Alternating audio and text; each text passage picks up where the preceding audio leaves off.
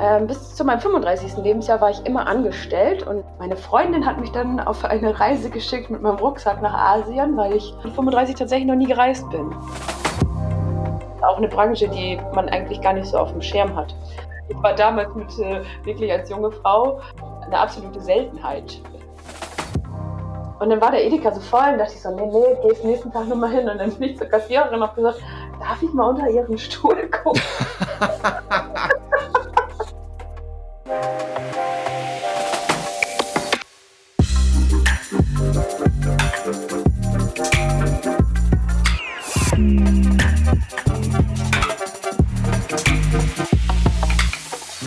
Herzlich willkommen zu einer neuen Folge des Shopify Podcasts Erfolgsgeschichten aus dem E-Commerce.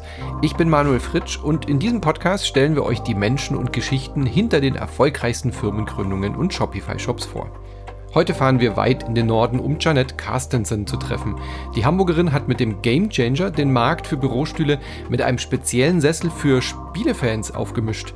Warum wir sie außerdem als Seriengründerin bezeichnen und wie wichtig das Reisen und der Besuch in der Höhle der Löwen für sie war, das alles und noch viel mehr erfahrt ihr in der kommenden halben Stunde bei uns im Interview. Viel Spaß!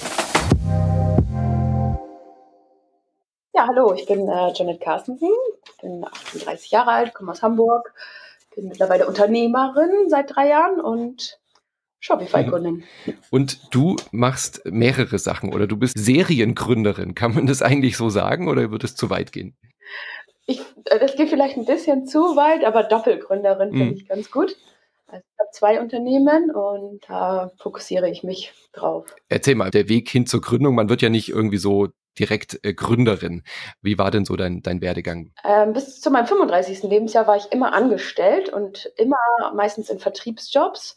Ich, äh, viel im Außendienst, habe selber viel dadurch im Homeoffice gearbeitet und bin dann in einem Job tätig gewesen, wo ich irgendwann mal richtig alles erreicht hatte. Ich hatte einen riesen Auftrag geholt, hatte, wurde top bezahlt und dachte, was soll jetzt noch kommen?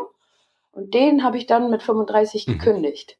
Meine Freundin hat mich dann auf eine Reise geschickt mit meinem Rucksack nach Asien, weil ich ja leider sozusagen mit 35 tatsächlich noch nie gereist bin. Krass, okay. Ja, und in Asien bin ich dann auf ähm, digitale Nomaden aufmerksam geworden und die haben mir die diversesten Geschäftsmodelle erzählt, wo ich total begeistert war. Ich dachte so, wie man kann reisen und arbeiten, das funktioniert. das wäre ja richtig, richtig toll.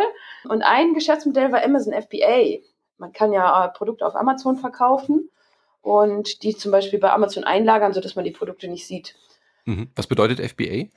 FBA heißt Fulfillment bei Amazon, dass Amazon halt das Fulfillment in dem Sinne macht. Sie machen den mhm. Versand mhm. für dich, nehmen natür natürlich dafür Gebühren. Aber das heißt, man braucht kein Lager und solche Geschichten, gell? Das heißt, ja, man kann genau. mit der Idee direkt anfangen, okay. Mhm. Genau, also man braucht halt gar kein Lager, man sieht seine Ware selber nicht. Und mhm. wenn man seine Ware selber nicht sieht und die nicht versenden muss, kann man natürlich super das von überall auf der Welt machen. Hm. Und das ist dir auf dieser Asienreise äh, begegnet, dieses Modell, und hat dich dann direkt angesprochen und gereizt, oder wie muss man sich das vorstellen? Du warst ja eigentlich äh, zum Urlaub machen dort, oder? Ja, ich bin auch wirklich drei Monate richtig intensiv gereist. Mhm. Und nach diesen drei Monaten bin ich ähm, über so einen kleinen Artikel online auf eine Vacation aufmerksam geworden. Diese Vacation wurde veranstaltet von Sebastian Kühn, das ist der ist, äh, im Citizen Circle, das ist mittlerweile weiß ich das halt alles, das ist eine Community digitaler Nomaden, 500 Mitglieder, wo man sich wundervoll austauschen kann. Mhm. Und den habe ich einfach mal angeschrieben, weil das für mich zeitlich ganz gut passte. Äh, und dann bin ich da hingefahren. Und dann waren wir so zwölf Deutsche, die zehn Tage lang sich das mal angehört haben, was man eigentlich alles so an Online-Business machen kann. Also wirklich auch mit diesem Fokus, halt unabhängig, egal wo man ist, äh, diese, diese Arbeit erledigen zu können. Genau. Ja. Habe ich dann das erste Mal gehört, dass man eine Webseite selber bauen kann. dass man Ads schaltet auf Facebook. Also wenn man ein normaler Facebook-User ist, bekommt man diese gesponsert Anzeigen ja fast gar nicht so richtig mit. Jetzt mhm. mittlerweile, wo man da total im Thema ist, achtet man da ganz anders drauf. Und war das dann für dich auf einmal so eine, so eine Schlüsselerkenntnis, zu sagen, ich möchte eine digitale Nomadin werden? Oder war das nur quasi durch diese digitalen Nomaden, dass dir die Idee kam, ich könnte eigentlich ja auch mich selbstständig machen? Also war das dann der Reiz, das auch so zu machen? Oder war das nur so ein, so ein Funke, der da übergesprungen ist? Am Anfang war das total der Reiz, das zu machen. Mhm. Total. Ich wollte das unbedingt. Und da ist wieder so ein Punkt, an den ich immer wieder anecke, ist dieses Machen. Man muss das halt mal machen. Man muss mal wirklich dann mal ein paar Monate weggehen, mal hier und dahin reisen und da versuchen zu arbeiten.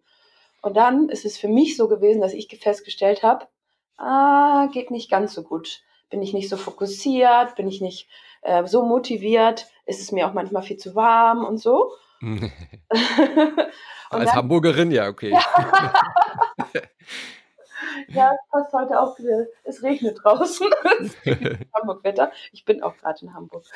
Ähm, und dann habe ich gesagt, okay, nee, ich habe Lust dazu, mit, dass ich sagen kann, ich brauche nur mein Notebook zum Arbeiten.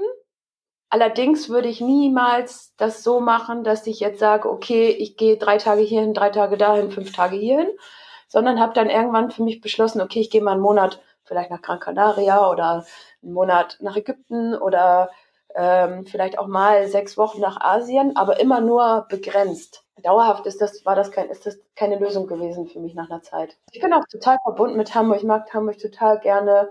Man hat hier seinen festen Freundeskreis. Das ist immer noch mal anders, richtig hm. gute, feste Freunde zu haben oder Travel-Freunde. Aber das merkt man alles erst, wenn man das mal gemacht hat. Hm diese, diese Reise, ich möchte noch mal einen Schritt zurückgehen zu dem Punkt vor der Reise. Du hast gesagt, du warst äh, fest angestellt, hattest einen richtig gut bezahlten Job. War das dann eigentlich die Idee, nach diesen drei Monaten äh, einfach nur diese Auszeit zu nehmen, diese Reise zu nehmen, dann wieder in diesen Job zurückzukehren? War das der ursprüngliche Gedanke oder war zu dem Zeitpunkt deiner Reise schon klar, dass du dich danach irgendwie ähm, selbstständig machst oder umorientierst? Hm, das hat mein Arbeitgeber sich selbst versaut, mhm. könnte ich sagen, weil ähm, eine Flexibilität bei Arbeitgebern in Deutschland ist ja nicht so ganz gegeben und bei meinem war es mhm. auch nicht. Ich habe ihm angeboten, stell mich vier Monate frei, ich komme zurück und arbeite weiter. Er hat mhm. gesagt, mhm. ich stelle dich maximal zwei Monate frei. Ich habe gesagt, gut, wir werden uns nicht einig. Mhm. Dann ähm, kündige ich jetzt hiermit und ich bin so froh, das gemacht zu haben. Also ich bin so froh, mit so einem ganz freien Kopf losgeflogen zu sein. Mhm. Ich habe Arbeitslosengeld bekommen, als ich zurückgekommen bin aus Asien. Und das war halt das Gute daran, ne? Und dann habe ich hm. mir, also ich war, ich bin losgeflogen mit dem Gedanken, ich muss mich wieder irgendwo anstellen lassen. Ich bin überhaupt nicht losgeflogen mit dem Gedanken, ich mache mich selbstständig. Ja, aber du war mit dieser Sicherheit losgeflogen, okay, ich lande danach auf jeden Fall erstmal wieder in einem System, dass ich danach erstmal wieder Zeit habe, mich auch zu orientieren. Das ist ja auch ja. der Vorteil daran, ja. ja. ja. Aber dir war, dir war vorher nicht klar, dass du danach dich selbstständig machen wirst, sondern bist davon ausgegangen, dich wieder anstellen zu lassen. Ähm, das heißt, diese Grundmotivation war wirklich einfach, äh, Urlaub zu nehmen und mal ein bisschen Erholung zu haben. Ja, und ich habe mich halt auch wirklich so doll verändert. Ne? Also mhm. ich bin immer noch die Jeanette, die ich immer war, aber ich habe halt meine, mein Blick auf Deutschland, auf viele Prozesse hier, auf unsere ganze Bürokratie und aber wir haben das halt gut. Also wir haben es halt wirklich gut und mit unserem Pass, den wir besitzen, unser deutscher Reisepass ist halt einer der besten Pässe, die man haben kann. Magst du noch mal so erzählen, wie es jetzt dann nach deiner Rückkehr war? Also wie war da der Prozess, der, so der Gedankenprozess, der Veränderungsprozess, der ja wohl auf der Reise stattgefunden hat, ähm, zu sagen, ich wage jetzt diesen Schritt in die, in die Selbstständigkeit. Das finde ich immer super spannend, gerade von Leuten, die halt mal eine Festanstellung hatten. Du hast gesagt, du hast da auch gut verdient. Das ist ja schon ein Wagnis, dann auch so in, in unbekanntes Terrain, in Gründerterrain zu gehen. Das stimmt, das stimmt. Wir haben, da haben wir auch wieder unser schönes System in Deutschland. Wir kriegen einen Gründungszuschuss vom, mhm. von der Agentur für Arbeit, wenn wir das haben möchten. Ich bin nach der Reise dahin, habe ein offenes Wort mit meinem Berater gesprochen. Der hat gesagt, okay, bereite dich erstmal vor, mach erstmal ein bisschen zwei, drei Monate äh, Arbeitslosigkeit, dann beantragst, beantragst du den Gründungszuschuss, dann kriegst du nochmal wieder sechs Monate Geld plus 300 Euro und da hatte ich, dadurch, dass ich vorher wirklich gut verdient hatte, ein Jahr lang durch die Agentur top Geld jeden Monat auf dem Konto. Und hm. wenn, das ist halt so eine Grundlage für mich gewesen, damit ich überhaupt gründen konnte. Der, die Entwicklung der, beim, beim ersten Unternehmen hat fast ein Jahr gedauert und da hatte ich hm. keine Einnahmen. Ähm, mit welcher Idee bist du denn dann gestartet oder was war da dein, dein Businessmodell? Mit was, mit was bist du losge, losgegangen dann? Da bin ich auch wieder beim Machen, weil mhm. hätte ich mhm. das alles nicht gemacht, wäre ich jetzt nicht da, wo ich jetzt bin. Ähm, ich habe ja für einen internationalen Hersteller für ergonomische Bürodrehstühle gearbeitet und habe ganz viele Ergonomie-Workshops früher gegeben. Also ich kann dir ganz genau sagen, wenn ich auf deinen Schreibtisch zulaufe, was für Schmerzen du hast. ja. du, wirst, du wirst lachen, aber ich habe mich gerade aufrecht hinsetzen müssen, als du das gesagt hast. Ich hatte schon gleich ein schlechtes Gewissen. Ja, ja genau. Und ähm, durch dadurch, dass ich dieses Ergonomiewissen habe, habe ich erst gedacht, ach, ich mache so einen Online-Kurs für Ergonomie. Mhm. Dann habe ich ähm, eine Webseite aufgesetzt, habe Blogartikel geschrieben, habe super viel Zeit investiert. Und irgendwann habe ich dann gemerkt, nee, dann muss ich ja wieder in die Unternehmen fahren, dann muss ich ja mhm. in Deutschland bleiben. Und nee, das ist nicht gut. Dann habe ich nochmal mit der Berufsgenossenschaft telefoniert, die dann wieder ihre Bürokratie nach, sofort nach außen gespielt haben und gesagt haben, sie haben keine therapeutische Ausbildung, wir dürfen keine Zusammenarbeit mit ihnen machen.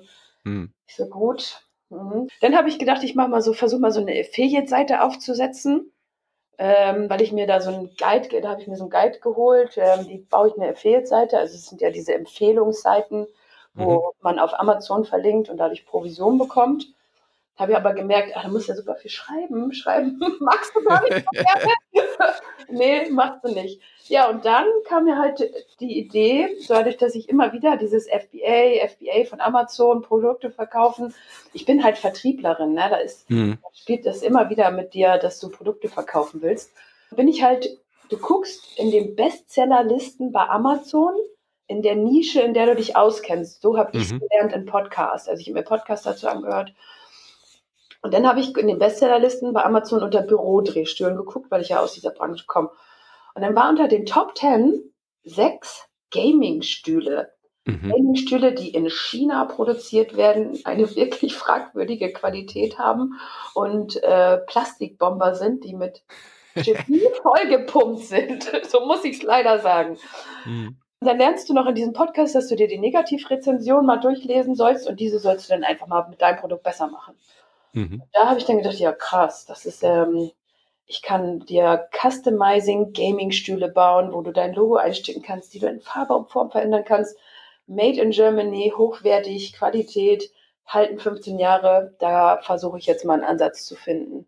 Mhm. Also du hast wirklich ganz gezielt nach einer Nische gesucht und sie dann auch gefunden und hast genau. gedacht, da, da, da würde ich reinpassen, da würde ich, da würde ich Platz finden. Okay. Ja, genau. Also ganz gezielt die Gaming Chairs, vielleicht müssen wir das noch mal ein bisschen erklären. Äh, wir sind beide affine Gamer. Was ist ein Gaming Chair? Was muss man sich denn darunter vorstellen? Ich nicht. Also ich habe wirklich nichts mit dem Bereich Gaming ah, okay. zu tun. Habe ich jetzt einfach geschlussfolgert, dadurch, dass ja, du Idee gekommen ja. denken immer viele, aber ich äh, habe also so mit diesem Bereich nichts zu tun. Ich möchte mhm. einfach, mhm. dass die Gamer gut sitzen, weil die sitzen wirklich richtig lange und es gibt enorm viele und die haben so viele Probleme mit kalte Hände beim Zocken und mhm. Schulternacken, alles Mögliche.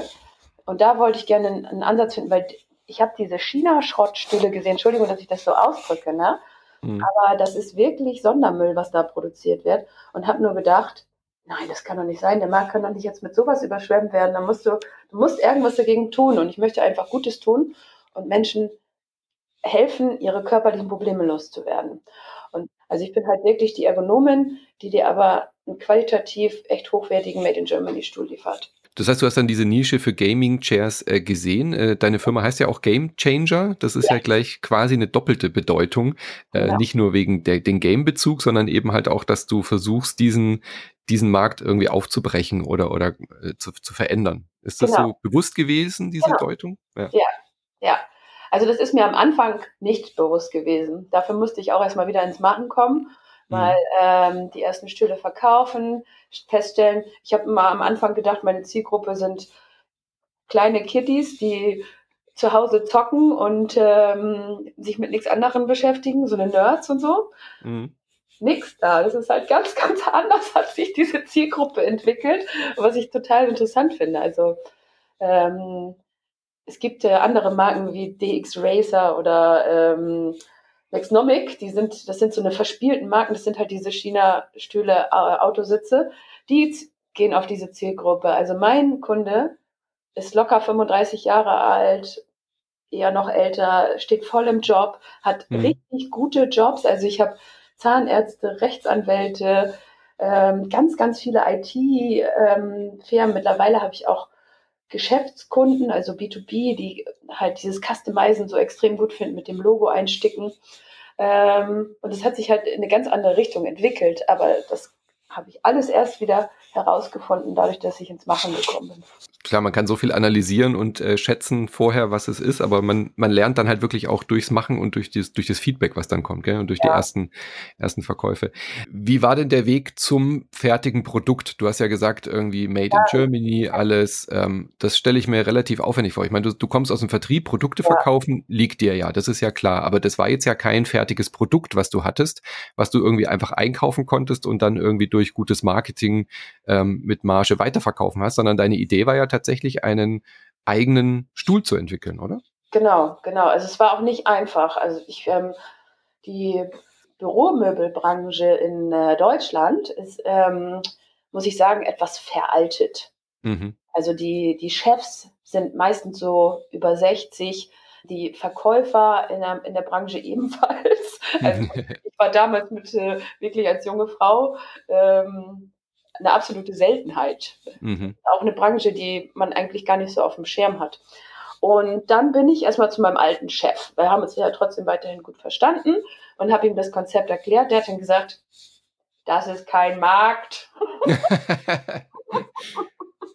da, da, da, werden wir niemals was verkaufen. Nee, mhm. das mache ich nicht mit dir. Ich so, oh, okay, wieder enttäuscht nach Hause. Nochmal zwei andere Manufakturen und Hersteller gesprochen, hingefahren, Konzept präsentiert. Die haben keinen Markt gesehen, also null Motivation.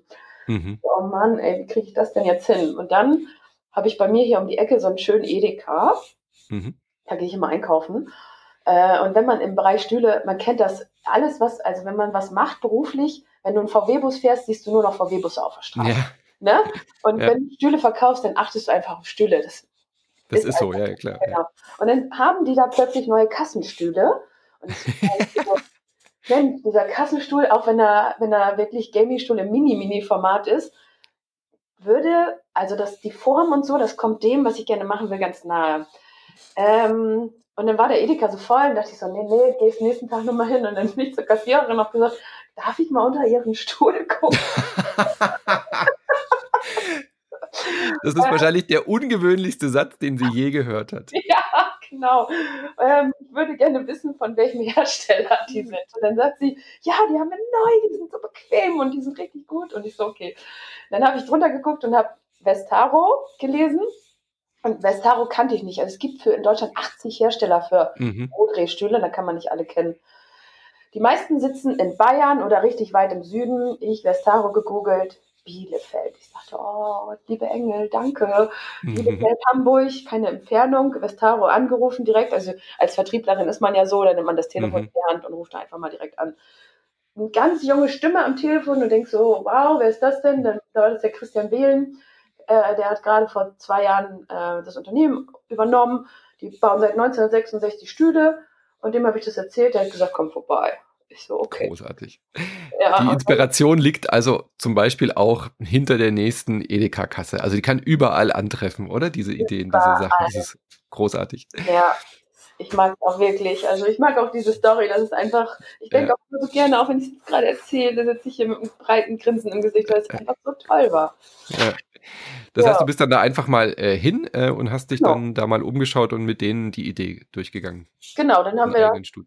Genau, dann habe ich das alles gesagt, was ich gerne möchte, ne? dass wir, ich möchte, dass man den in der Farbe verändern kann, dass wir, dass ich am liebsten ein Kunstleder hätte, was atmet. Und mhm. dann gab es die, diese zweite, es gibt ähm, Continental, ähm, Continental kennt jeder für Reifen und Continental macht auch Kunstleder. Mhm. Und Continental war gerade dabei, ein Patent einzutragen für ein atmungsaktives Kunstleder. Und ich so, ach, das gibt es auch gar nicht. Naja, nehmen wir das doch mal mit. Ja, und da so kam, dann, kam das denn, dass wir angefangen haben, Prototypen zu bauen. Das hat Ganze hat ein Jahr lang gedauert. Mhm. Also wir haben Prototypen gebaut, denn also ich bin richtig hingefahren, ich habe den Schaum genommen, wir haben das raufgeklebt, wir haben geguckt, wie das aussieht, dann haben wir da Bezüge für genäht, dann ähm, war das ganze Ding fertig. Dann haben wir den angeguckt und haben gesagt, oh Gott, ist der hässlich. und so ging es dann immer weiter. Ich glaube, wir haben fünf oder sechs Prototypen gebaut. Mhm. Dann habe ich sie nach dem dritten Prototypen auch mal so an Gamer gegeben. Habe ich ähm, über Bekannte herausgefunden, dass es Hey, sorry, ne? Wenn, mhm. Man weiß so viele Sachen nicht, dass es Twitch gibt. Also Twitch ist ja die Streaming-Plattform für Gamer. Ja. Da habe ich mir dann, habe ich den Hamburger angeschrieben, Hamburger Gamer, die haben da richtig Lust zu gehabt. Dann habe ich die in den Stuhl gebracht, dann haben die mir gesagt, was ich verbessern kann. Dann äh, bin ich wieder hin und dann haben wir den nächsten gebaut, bis er der Gamechanger, so wie er jetzt ist, fertig war. Mhm. Und waren die gleich da von dem Hersteller angetan oder war das für die einfach eine Auftragsarbeit oder sind die da irgendwie gleich äh, Feuer und Flamme mit eingestiegen? Der Stuhlhersteller ist richtig, also immer noch total. Wir sind, das ist richtig äh, unser Projekt geworden. Mhm. Die sind mit großer Feuer und Flamme da rein, weil die, ne, ich kann es nochmal wiederholen, der Büromarkt ist echt veraltet und die bauen halt Bürodrehstühle, schwarze mhm. Bürodrehstühle, langweilig und so. Und die haben da total Lust zu, diese wir, wir bauen, da gehen ja täglich Gamechanger raus und die sehen mhm. alle immer anders aus, weil die Leute sich die halt customizen. Und die schicken mir immer ständig Fotos, guck mal dieser, guck mal dieser, guck mal dieser. cool. Also es gibt halt wirklich keinen Stuhl, der identisch ist und äh, das, die mögen das. Die, die, da ist ja auch ein bisschen mehr Buntes jetzt ich stelle mir das sehr schwierig vor, so Prototypen zu machen. Ich meine, muss das dann irgendwie geformt, gepresst werden? Das äh, ist sehr kostspielig, irgendwie sowas zu machen? Oder gibt es da spezielle Techniken, von denen wir nichts wissen, wie man so Prototypen von so, von so Sachen macht? Kann ich mir einfach schwer vorstellen, jetzt im Vergleich zu irgendeinem kleinen Plastikteil, was man irgendwie herstellt. Kann ich, äh, ja, also ich würde, glaube ich, das Plastikteil schwieriger finden. du, bist auch, du bist aus dem Bürostuhlmarkt, ja. In den Stühlen sind Holzplatten. Mhm. Also wir setzen ein, ein Formholz ein und so eine Rückenlehne ist immer vorgeformt. Die laufen, laufen so durch Pressen und dann wird dieses Holz vorgeformt, sodass dieser untere Rückenbereich, ne, wir haben ja so eine Innenwölbung, wo die meisten Bandscheibenvorfälle haben, mhm. dass da schon so eine Wölbung ist, die sich in deinen Rücken reinlegt. Und diese, dann nimmst du diese Holzplatte, die ja halt schon diese Wölbung drin haben, und da klebst du Schaum auf. Mhm. Also du, wir müssen dann, du musst natürlich den, den richtigen Härtegrad finden, den richtigen Schaum. Ähm, wir haben eine sehr, sehr ausgeprägte Rückenlehne, die so Vorwölbung hat, also die umschließt dich halt. Du setzt dich da rein und denkst, wow. Und so mhm. ist es halt durchgehend. Jeder sagt immer, wow, und sowas habe ich aber noch nie gesessen. Und das war nicht einfach. Also da haben wir ganz lange dran gearbeitet, wie wir das hinkriegen, diese Vorwölbung mit reinzubringen. Und da klebst du richtig, also du, du nimmst so ein Stück Schaum, schneidest das äh, Messer, äh, formst das und dann klebst du es auf. Und der Stoffbezug, das machen dann die Näherinnen. Wir geben denen dann die fertig beklebte Rückenlehne und das, da haben die richtig Talent, ne? Die wissen dann ganz genau, mhm. das Stück so schneiden, das Stück so schneiden und dann setzen sie da einen Stoff drüber. Oder halt das schöne atmungsaktive Kunstleder. Viele machen da sowas ja dann äh, von der Finanzierung irgendwie über Crowdfunding. Du hattest schon angesprochen, du konntest das so erstmal vorfinanzieren und dann jetzt finanziert sich das dann aus dem Cashflow, also durch den Umsatz, der dann gemacht wird, oder? Ja, ähm, ja. Wäre aber Crowdfunding auch so eine Möglichkeit für dich gewesen? War das auch mal in, in, in der Idee, irgendwie ein anderes Finanzierungsmodell zu wählen oder war das dann einfach so im Flow alles? Also es kommt jetzt gerade. Ich ähm, finde ja, man kann Crowdfunding auch machen, wenn man schon ein bestehendes Produkt hat, was hm. funktioniert. Und ich überlege tatsächlich gerade eine Kampagne zu machen, weil ich halt ein neues Modell machen möchte. Da muss ich aber noch intensiver in, in, äh, in die Entwicklung gehen und das wäre teuer.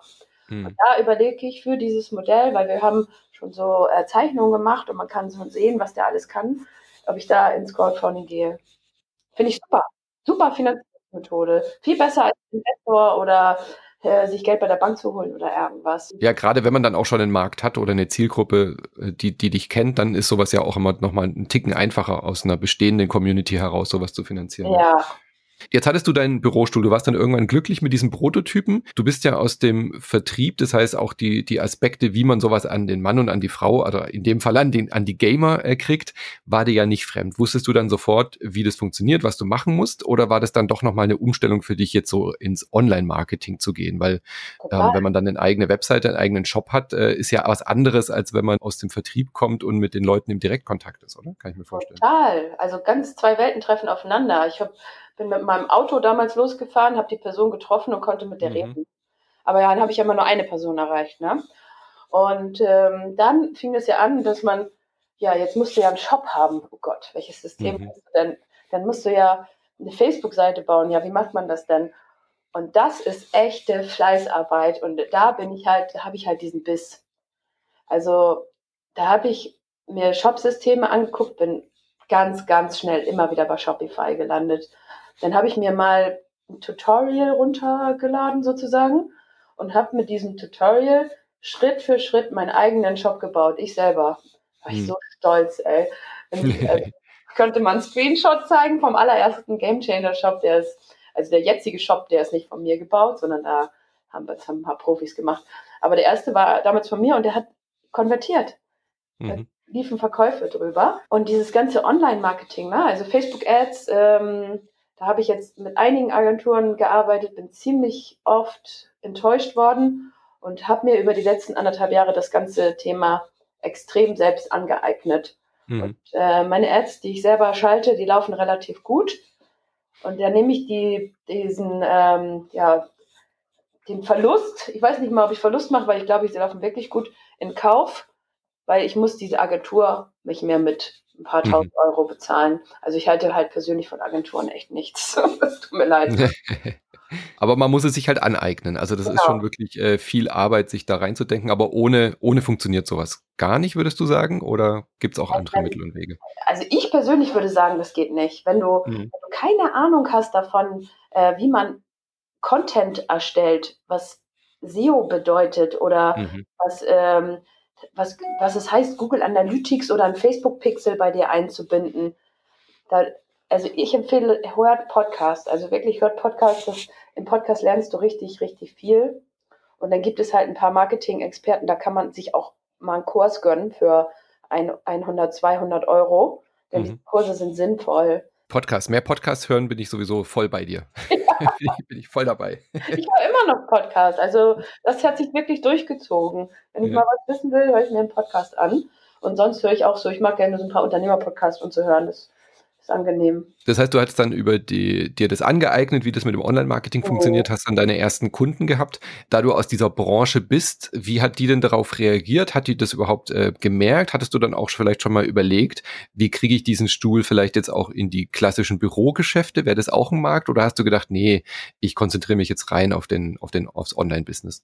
Tatsächlich habe ich das am Anfang gemacht, sofort. Ich habe meine mhm. ganze, ich habe äh, ein super Händler-Netzwerk von Büromöbelhändlern gehabt die habe ich direkt angeschrieben, habe gesagt, ich habe einen eigenen Stuhl entwickelt, schaut euch die mal an, den könnt ihr customizen, so, super bequem.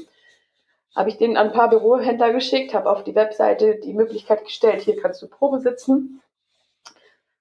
Also ungelogen, ne? Ich musste das einstellen. Ich hätte zwei Mitarbeiter beschäftigen müssen, die mhm. die Händler betreuen. Die sind, also die haben nicht dieses Verständnis, dieses, die gucken nicht in die Preislisten, die verstehen nicht das, was das, dieses Customizen bedeutet und die verstehen den Gamer nicht.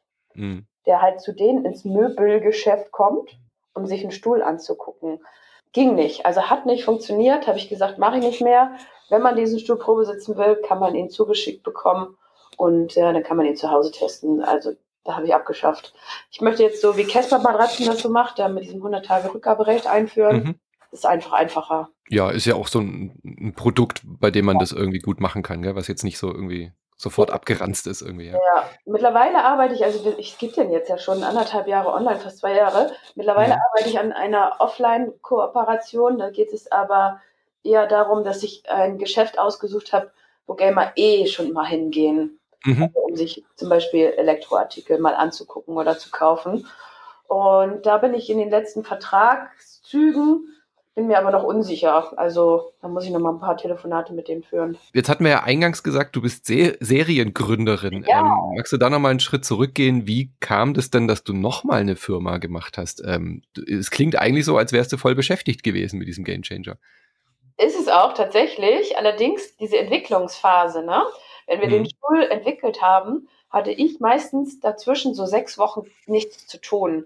Weil mhm. dann war der fertig entwickelt, dann habe ich den irgendwo hingegeben zum Testen, dann haben wir erstmal gesammelt, dann bin ich mal wieder in die Manufaktur gefahren, wir haben Änderungen besprochen und dann haben wir wieder nochmal einen Prototypen gebaut, aber das war, also wenn, in meinem jetzigen Zeitstandpunkt hätte ich die Zeit damals anders genutzt, aber damals war ich halt noch nicht so weit, dass ich das wusste, dass man sich auch noch mit wichtigeren oder noch anderen Sachen beschäftigen kann. Und dann mhm. gab es immer so Langeweile. Und Langeweile ist nicht gut für mich.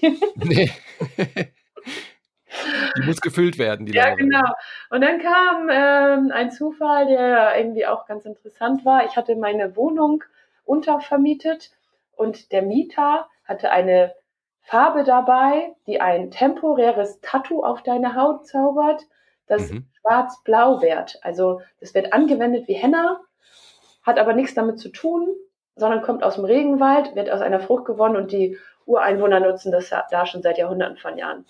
Mhm. Habe ich angefangen zu googeln, habe gedacht, was ist das denn? Habe festgestellt, das gibt es ja noch gar nicht. Und dann habe ich gedacht, okay, das ist mein zweites Amazon-Produkt. da bestelle ich mir mal einen Liter, dann habe ich das so in Flaschen abgefüllt, bei mir noch in der Küche und so, ganz, ganz easy. Und habe das auf Amazon eingestellt. Und dann war das halt in dieser Entwicklungszeit noch von, von, vom Game Changer. Und mhm. da, da ist dir jedes Geld recht. Ja. Das kann ich dir einfach sagen. Äh, und da war ich ganz froh und ähm, die Tattoofarbe lief dann auch wirklich gut über den ganzen Sommer und hat mir ganz gute Einnahmen gebracht. Und so hatte ich, ich musste es halt abfüllen und verschicken. Und für das Verschicken habe ich nachher jemanden engagiert, der halt täglich kam und den Versand gemacht hat. Somit hatte ich damit auch nicht unbedingt was zu tun. Und so liefen halt diese beiden Produkte immer parallel, ja. Faszinierend. Aber klar, ich meine, wenn man erstmal in dieser, in diesem Gründungssetting drin ist, dann kann man sowas ja auch machen. Also ich meine, wenn man jetzt eine Festanstellung hat, kann man nicht einfach Tinte ja. abfüllen und verkaufen. Da muss man ja auch irgendwie steuerlich das äh, dann äh, entsprechend. Aber dadurch, dass du ja schon auf diesem Modus warst, ähm, war das einfach so ein zweites, ein zweites Standbein, oder? Man muss ja, man weiß ja auch nicht, wo die Reise hingeht. Das heißt, es ist ja durchaus sinnvoll, da mehrere Standbeine, mehrere Dinge auszuprobieren parallel tatsächlich äh, war das auch so ein bisschen der, der Gedanke dabei, ne? weil was ist, wenn mhm. das eine schief geht? Zwei Sachen zu machen ist heftig. Also mhm. es ist wirklich, wenn du am Anfang denkst du, klar, schaffe ich alles, gar kein Problem.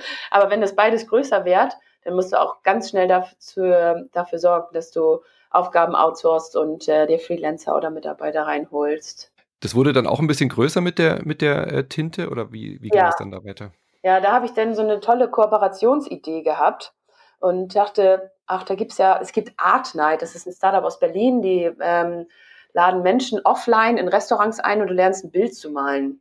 Mhm. Und das funktioniert ganz, ganz gut. Ähm, und die habe ich dann mal angerufen und habe gesagt, sag mal, habt ihr nicht auch Lust, Tattoo-Art Nights zu machen, wo man sich selber ein Tattoo malt? Und dann haben die gesagt, ach, komm doch mal nach Berlin, das gucken wir uns mal an. Und die waren bei die Hürde der Löwen. Mhm. Und dann hat der der eine Gründer zu mir gesagt, oh, mit dem Produkt musst du unbedingt in die Höhle der Löwen. Diese Fernsehsendung für Gründer, Gründerinnen. Genau, die Gründer von Deutschland. Ich so, äh, mhm. ich ins Fernsehen, jetzt geht's aber los hier. und äh, dann habe ich das immer mal wieder gehört, weil wir dann so auf Festivals mal gefahren sind mit der Farbe und so Tattoo-Veranstaltungen gemacht haben. Und dann haben die Leute immer mal gesagt, das ist doch das Produkt für die Höhle der Löwen. Und ich so, hm, okay, naja, dann äh, schreibe ich meine Bewerbung. da habe ich mich online beworben und dann haben die tatsächlich angerufen. Faszinierend. Und du so was? Und jetzt? Jetzt gehe ich ins Fernsehen. Ja. ja. genau. Und dann ging das auch alles echt schnell. Also es ähm, wurde dann im Februar äh, diesen Jahres aufgezeichnet. Mhm. Ähm, also Februar 2019. Und im September wurde es ausgestrahlt. Also ich hatte dann mhm. dieses halbe Jahr Zeit dazwischen noch ein bisschen was zu machen und ich habe einen Deal gekriegt ich hatte mhm. damals einen Deal mit Judith Williams und Nils Glagau. Judith ist dann noch ausgestiegen in der Vertragsverhandlung, weil der Nils Glagau, der brennt für diese Idee. Und da mhm. haben wir einfach gesagt, komm, wir machen das zu zweit. Ja. Und so ist Mystic Inc. dann entstanden noch. Und zu Mystic Inc. gibt es äh, halt auch einen Shopify-Shop, weil, also ich bin absoluter Fan, da dran vorbei. Da gibt es natürlich viele Stimmen und andere wollen mich auch mal ab, werben zu anderen, aber ich bleibe definitiv bei Shopify, weil ich sehe einfach Black Friday, äh, die Hülle der Löwen, die, die Shops haben super standgehalten, ne? Also da war gar nichts. Mhm. Also äh, auch so von der von der Performance, dann gerade nach so einer Sendung ist ja wahrscheinlich ein Riesenansturm. Äh, ja. Ich habe das auch schon mal erlebt, dass man dann so eine Sache irgendwie versucht zu googeln, weil man äh, sich dafür interessiert, wenn man die Sendung guckt und zack, auf einmal ist die Webseite down. Das ist echt Ganz ein Dilemma genau. manchmal, ja. Das ist ein Riesendilemma, weil das, ich beobachte ja. das auch bei anderen, wo ich dann sehe, dass die irgendwie nur irgendwie, ich weiß nicht, was sie benutzen, ähm, da gucke ich nicht äh, in den Code oder so, aber ich sehe dann halt Error.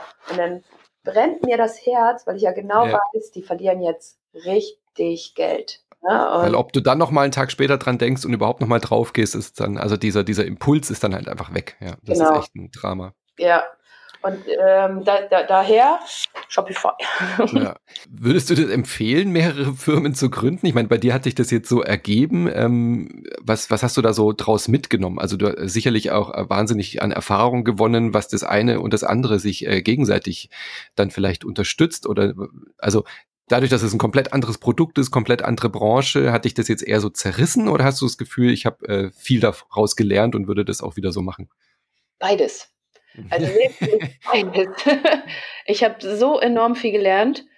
Ich habe äh, plötzlich mit einem Investor zu tun gehabt. Das ging mhm. hier plötzlich um Anteile, GmbH gründen und so. Ich war vorher angestellt, ne? Ich habe mhm. nie was mit, mit sowas zu tun gehabt. Und ähm, man hört das immer alles und ich bin auch Fan gewesen von Die Hülle der Löwen, aber wenn dir plötzlich selber mal so ein Vertrag vorgelegt wird, der 50 Seiten hat und wo das verdammt mhm. um äh, Anwaltsdeutsch geht, dann denkst du so, aha. Wie soll ich das denn jetzt verstehen? Dann musste man erstmal sich selber einen Anwalt nehmen, der das dann einem vorliest und erklärt. Das hat alles viel Geld gekostet. Also absolutes Learning ist für mich, mach Du musst die Sachen machen, damit du weißt, was du willst. Mhm. Und sich dann und dann rechtzeitig den Absprung zu finden, um sich zu fokussieren. Mhm. Wirklich. Und man lernt aus allem, oder? Also auch die Misserfolge oder auch die schwierigen Sachen sind ja was, woraus man irgendwie Energie ziehen kann für, für die nächsten Sachen. Ja, alles Schlechte hat was Gutes. Ja. Ja. Du hast schon ein paar Mal angesprochen, so als, als junge Frau in einer Branche, die sehr männerdominiert ist ähm, und so. Wie magst du da noch ein bisschen vielleicht was zu sagen, äh, wie so deine Erfahrung war? Ist es schwerer als Frau zu gründen? Bist du da auf bestimmte ähm, Hindernisse gestoßen, die, wo du denkst, es wäre Männern vielleicht nicht so passiert oder? Also es gab mal eine Kooperation, die wollte ich machen im Gaming-Bereich und da habe ich richtig gemerkt, wie die nicht mit mir reden wollen. Und das fand ich schon sehr traurig da kam, also da kam richtig so eine frauenfeindliche Frage, mhm. wer ist denn der Ansprechpartner bei euch? Okay, ja, auch sehr offensichtlich, ja. Mhm. Und ich, ähm, ihr sprecht gerade mit der Ansprechpartnerin. Mit der Gründerin. Ja. Wir haben keinen Ansprechpartner. so bitte. das war schon krass. Wir Frauen haben das nicht einfach. Definitiv mhm. haben wir das nicht einfach. Wenn man, also ich habe richtig viel Motivation und ich bin da echt bissig. Daher geht mir das vielleicht ein bisschen einfacher von der Hand. Aber da mhm. kenne genug andere, die es wirklich nicht einfach haben. Dann noch so der, der Wunsch, was würdest du den Gründern und Gründerinnen oder Leute, die, die Bock haben, sowas zu machen, die jetzt hier vielleicht gerade zuhören, was ist so das, das Wichtigste, der wichtigste Aspekt aus deiner Erfahrung heraus, wie man das machen sollte? Machen. Also wirklich. Einfach machen. Hat, ja, man hat mehrere Ideen. Ich habe es ja am Anfang gesagt, Affiliate-Seite, Ergonomie-Workshops. Ähm, man muss das wirklich machen, damit man merkt, oh nee, das ist ja doch gar nicht so richtig meins. Mhm. Genauso wie man, man muss ins Coworking gehen, um mal zu gucken, bringt das Spaß da zu arbeiten? Oder will ich lieber alleine arbeiten? Oder möchte ich ähm, in der Sonne arbeiten oder ist vielleicht doch die Kälte gut für mich? Das mhm. weiß ich nicht, wenn ich das nicht gemacht habe. Also ich bring, gebe das wirklich jeden auf, mit auf den Weg, mach das, hört euch viel online an, lest viel, glaubt bitte nicht alles, was im Internet steht mhm. und ähm, macht. Eigene, eigene Erfahrungen machen, oder? Das ist wohl ja. das Wichtigste, ja. ja und sich trauen. Ich glaube, der schwierigste Aspekt ist halt wirklich einfach diesen Schritt zu wagen. Das ist halt, glaube ich, das Hindernis. Wenn man dann da mal ist, dann kriegt man das schon irgendwie ähm, äh, ge ge geregelt und man verändert sich dann ja auch und man macht Ideen und probiert Sachen aus. Aber halt dieser Schritt in die Selbstständigkeit, das ist halt die größte Hürde. Das kriege ich von vielen, von vielen meiner mhm. Freunden, die sagen, oh, wir haben den höchsten Respekt vor dir. Und ich denke mal, wow, äh, wieso denn?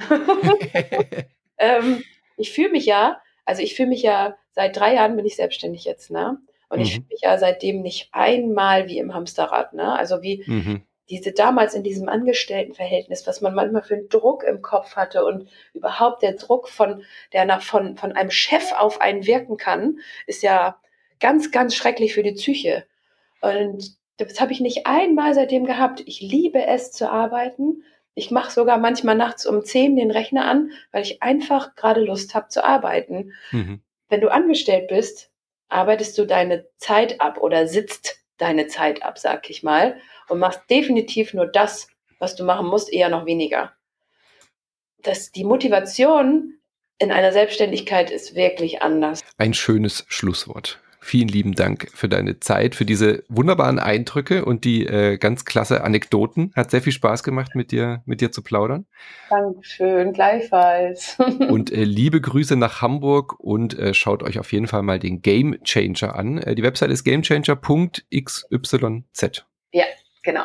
Und da kann man sich dann auch einen Gamerstuhl holen, auch wenn man nichts mit Gaming zu tun hat. Aber ich glaube, ich, äh, meine Bestellung geht gleich raus. Ich muss mal gucken. ich, muss, ich muss mir noch äh, die Farbkombination aussuchen, aber dann. Äh Deswegen sage ich ja Office- und Bürostühle, ne? weil man kann ihn halt auch wundervoll im Office nutzen. Wunderbar. Vielen lieben Dank und äh, weiteres fröhliches äh, Gründen. Wir reden dann nächstes Jahr wieder, wenn du die nächsten drei Firmen gegründet hast.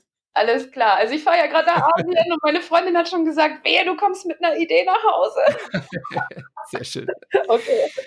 Vielen lieben Dank. Gerne. Bis dann. Tschüss. Tschüss. Das war unsere Folge zum Game Changer mit Jeanette Carstensen hier im Shopify Podcast. Und wir bleiben in Hamburg. Nächste Woche besuchen wir Dustin Fontaine von Sternglas. Er hatte die Vision, erschwingliche Uhren im Bauhausstil auf den Markt zu bringen.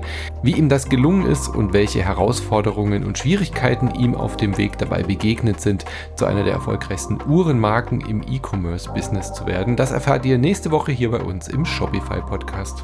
Und wenn ihr selbst einen eigenen Shop aufmachen wollt, könnt ihr das ganz einfach tun auf shopify.de-kostenloser-test. Und wer weiß, vielleicht seid ihr dann in Zukunft in einer der nächsten Folgen des Shopify Podcasts auch zu hören mit eurer Erfolgsgeschichte. Viel Erfolg!